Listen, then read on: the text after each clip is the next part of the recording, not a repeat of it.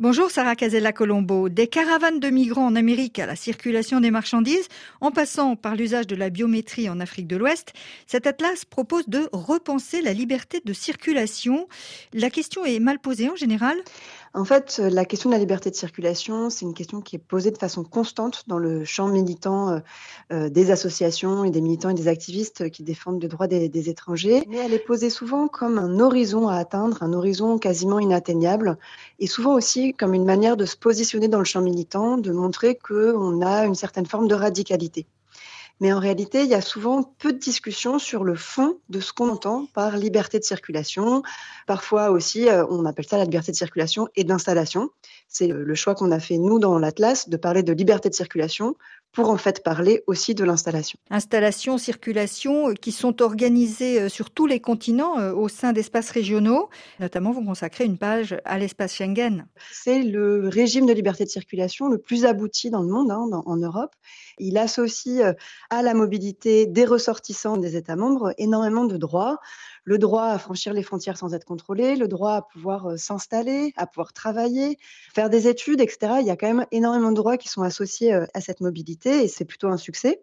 Évidemment, il y a des limites à cette liberté de circulation.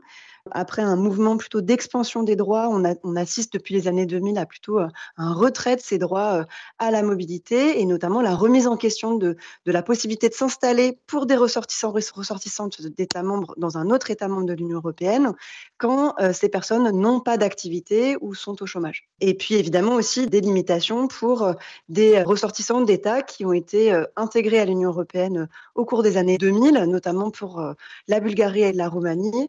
C'est un article là dans l'Atlas euh, de Lola Isidro qui montre bien comment euh, euh, certains États ont fait en sorte de mettre le plus d'entraves possible à la mobilité et à l'installation surtout des ressortissants de ces deux États. La Commission européenne s'est d'ailleurs dite favorable à l'intégration de ces pays dans l'espace Schengen. Mais au Conseil européen, l'Autriche et les Pays-Bas y ont mis leur veto. La liberté de circulation fait peur? Effectivement, il y a une certaine peur qui est associée à la liberté de circulation, comme elle est associée de manière générale à l'immigration, mais c'est toujours l'immigration de certaines personnes qui fait peur.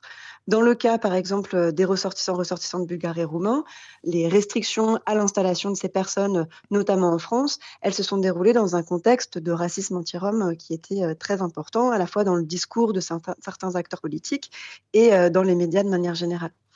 Et c'est ce qu'on montre aussi en analysant euh, donc de façon plus historique les formes de liberté de circulation qui ont été mises en place par les États.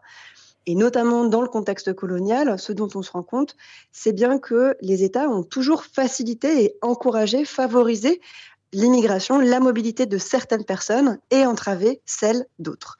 Par exemple, il y a un, article d'Emmanuel Blanchard qui travaille euh, sur la question de la mobilité des Français musulmans d'Algérie à partir euh, du XXe siècle et qui montre bien que euh, cette liberté de circulation, finalement, elle a été pleinement un droit pour les Français musulmans d'Algérie pendant des périodes très courtes par rapport à tous les autres Français qui avaient la possibilité de, migrer de l'Algérie à, l'Hexagone. Il y a un chapitre dans le livre qui est consacré à un sujet fort d'actualité aussi, celui des migrations environnementales. En quoi est-ce que le passé peut, peut nous être utile sur ce sujet, Sarah Casella-Colombo? Il y a toute une série de travaux qui ont été réalisés ces dernières années pour essayer de faire le lien entre des moments d'immigration importante et des euh, épisodes de changement climatique.